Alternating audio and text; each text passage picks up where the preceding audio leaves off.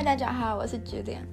欢迎回来到我的 Podcast 频道。我今天呢，又来讲一个在德国租房子的事情。就嗯，我觉得吧，德国普遍就是大学的城市，就是比较重点大学嘛的一些城市，它的房子都蛮紧张的，就是在 Airbnb 会想说房源紧张，就是嗯，就是。学生会有很多学生需要租房子，但是试租房子又没有很多，有的很贵啊，或者是有的就是没有很好啊之类的，或是就真的没有很多选择。对，尤其是那种九月，就是十月要开学，九月到十月这个这个期间租房子会非常可怕。然后我那时候我第一次来德国是交换学生，然后交换学生就是嗯，讲难听一点就是被学校认定为是可以。钱就是来源，钱的来源，嗯，因为这样学生就是待几个月啊，然后他们其实不会那么 care，就是嗯，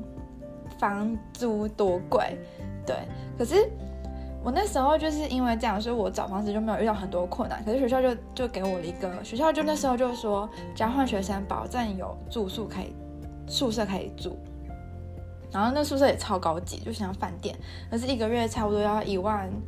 应该一万五千台币，快快两万，就一万五到两万中间，就超贵超贵的。可是就是真的很高级，然后真的真的就在学校旁边，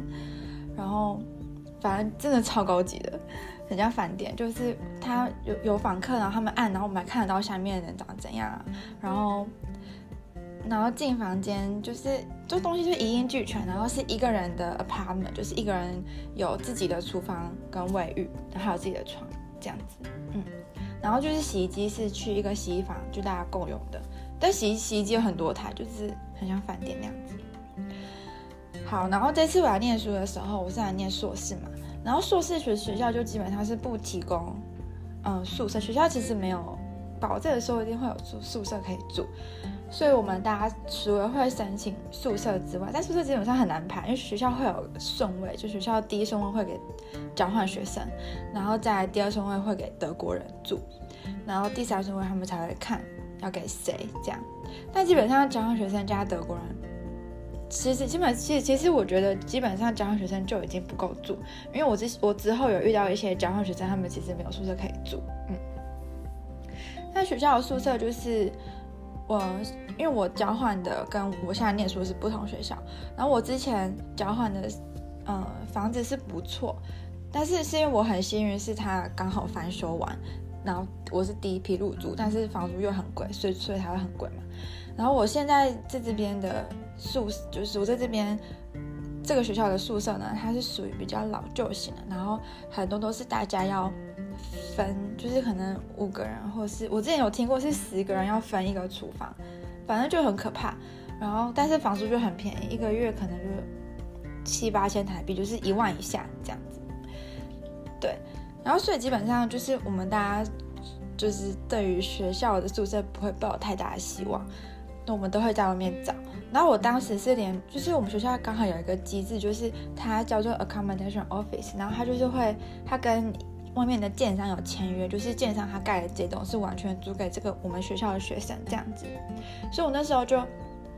很幸运，就在我要来到德国的前一周，我就拿到了这种学校签约的宿舍。但是我那个宿舍呢，就是我完全没办法选我的室友，然后里面的室友也完全没办法面试新的室友，因为正常德国人他们是是就要租房子的话，有室友的话，他们是需要面试。就是，嗯、要继续住的人要面试新的室友进来，这样子，就是不可以说现在要搬出去了，随便找谁都可以住这样，嗯，然后所以那样就会引起一些问题，就是我那时候就引起一些问题，就是我没有很喜欢我那时候的室友，然后那时候室友也觉得我就是太爱干净啊什么之类的，反正就，啊、反正那时候就是。一个 disaster，我觉得就是每天压力都很大，因为就是我就觉得别人什么洗手槽、洗手槽的菜渣不清啊什么的，然后我就觉得很恶心，我还要用他用过的洗手槽，然后我都要先就是先把那些渣渣清掉，然后我才能开始用我想用的厨房。对，啊，反正哦，反正就是各种可怕的故事，然后或者是我有个嗯室友，我先不要讲哪个国籍，因为我怕别人误，就是会对那个国家的人会有特定印象。就是我那个室友他会煮咖喱，然后我觉得有点明显，就是啊，世界上很多国家都会吃咖喱，台湾也会吃咖喱，日本也会吃咖喱。反正呢，就是那个国家的人，那个国家的室友，他煮的咖喱的味道是没有到很可怕，但是他会礼拜天。他会煮一大锅，然后接下来一整礼拜都吃那一锅，所以他他礼拜天的那个味道是最新鲜的，然后然后就是周间的那个可怕的咖喱味就会每况愈下，就会每次就是每天一回一回宿舍呢，一打开那个门，我就说哦，今天味道实在是很不新鲜。所以最可怕的是，对，他有时候已经烧到快干了的那种味道，然后我就就是觉得很可怕，很可怕，很可怕。然后就因为他每个礼拜都这样做，所以说我们的宿舍每一样东西都有沾满那个味道。哦，对。然后反正呢，而且那他又不懂得开抽风机。好，就是就是那时候我觉得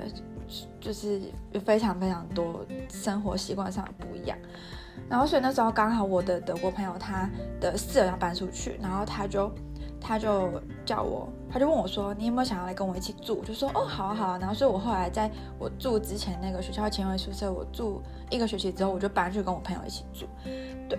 然后大家可能就很羡慕说：“哇，你跟德国人住啊，什么什么什么。”但是我就是刚好很幸运，他是我朋友，然后所以我们就一起住。但我们一起住，我们其实有发生过一次冲突。就是他，这是一次冲突，就是那冲突是有点像国与国之间的战争那种，就是就是那时候他有个朋友来，然后我们大家就很开心在那边喝酒聊天，然后大家大家已经喝到喝到有点半醉，然后德国人大家要知道德国人有一个很不好的习惯，就是德国人的嘴巴很贱，然后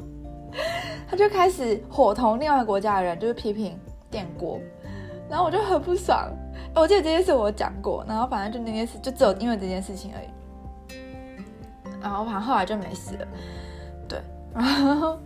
反正呃，然后那时候其实我搬进去的时候，其实前面有发生一件事情，就是呃，就是他我的德国朋友的前室友呢，他要卖我他房间的家具，就是我即将要住的这间房间的家具，但是那些家具就是其实也没多少，因为那个人他连灯都要拿走，就是连就是天花板灯都要拿走那一种，就是他拿走很多东西，然后他又卖我很贵。然后我就跟他说，我就跟我德国朋友说，我觉得太贵，因为因为我是他找的嘛，所以基本上我都跟我朋友联系，然后我朋友他会去跟他当时的室友谈，对，然后我就说，我就我我就跟他说，我觉得太贵，然后我德国朋友跟我说，他觉得太贵，因为他基本上拿很多东西走，对，而且他那时候原本说要，就是他卖我的床，他还说原本他还要他要拿走，然后他还要叫他哥哥拿另外一个床过来。但那个床没有底板，就是那个床有床架，可是它没有板子，所以说床垫放下去就会凹下去。哦，我超傻眼。然后后来，反正后来我没有买。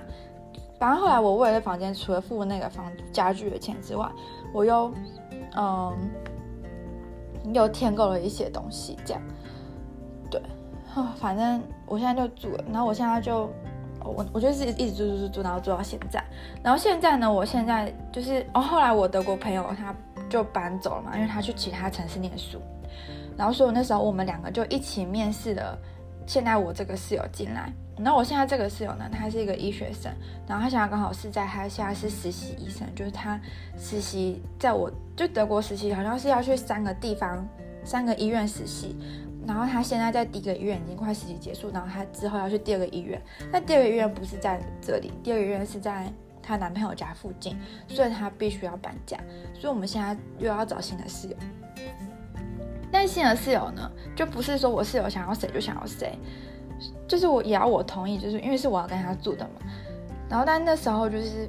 那天我我就觉得我室友可能，我真的觉得他他可能就真的嫌麻烦吧，然后他就。他就因为当时呢，就现在这个时间是三月，就是二月而已，现在二月而已哦。然后新的学期是四月开始，然后他二月就就要人家三月进去住，有谁想要三月就进去住，四月才开学。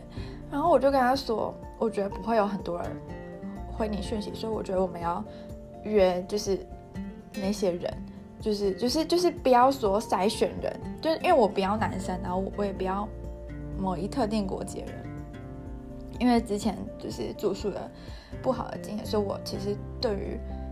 就是我自己已经有点吓到，所以我就我我我自己知道我不想跟那些那个国籍的人住，对，然后所以就因为这样，所以我们今天把一半人都筛掉，然后就剩嗯一个意大利人跟一个西班牙人这样子。然后后来还有一些人，但是我室友呢，他竟然就只有跟两个人约时间，然后我就我超傻眼，我真的超傻眼。然后我就觉得，而且我室友还还还还一眼就是他没有做错，就跟我说，哦，他觉得这两个人我们就可以决定。然后我就我就觉得超超傻眼，因为当时我们要面试他的时候是九月底的时候，那个时候是。就是所有人开学的时间，就连什么大一新生啊，或者是转学生，或者什么，所有的人的开学时间，就那时候超多人在找新房子，所以那时候我跟我的当时的朋友呢，我们 po 上去的时候，就他一系之间嘛，就十几二十个人传讯息给他，然后我们当时是从里面挑了五六个跟他们约时间，嗯。就即便是当时情况，我们也跟五六个月的时间，因为我们知道不会说那个人来我们就喜欢他，然后我就想约，我就想要跟他租，就会租给他。嗯，而且那新的人他还要买就是家具，嗯，就是我室友他房间的家具跟厨房，就因为厨房也是啊，反正就是我厨厨房也是之前的人买的，对，然后。反正我就觉得我室友这件事就没有处理好，然后我，然后，然后他那天我就跟他说，那天来的人我都没有很喜欢，然后就是我跟他说我不是很挑人，可是他在我第一印象我就已经感到很不舒服，所以我就没有很想要跟他们住，就我室友就有点不太开心，然后我就觉得奇怪，就是就是他就一直要说服我。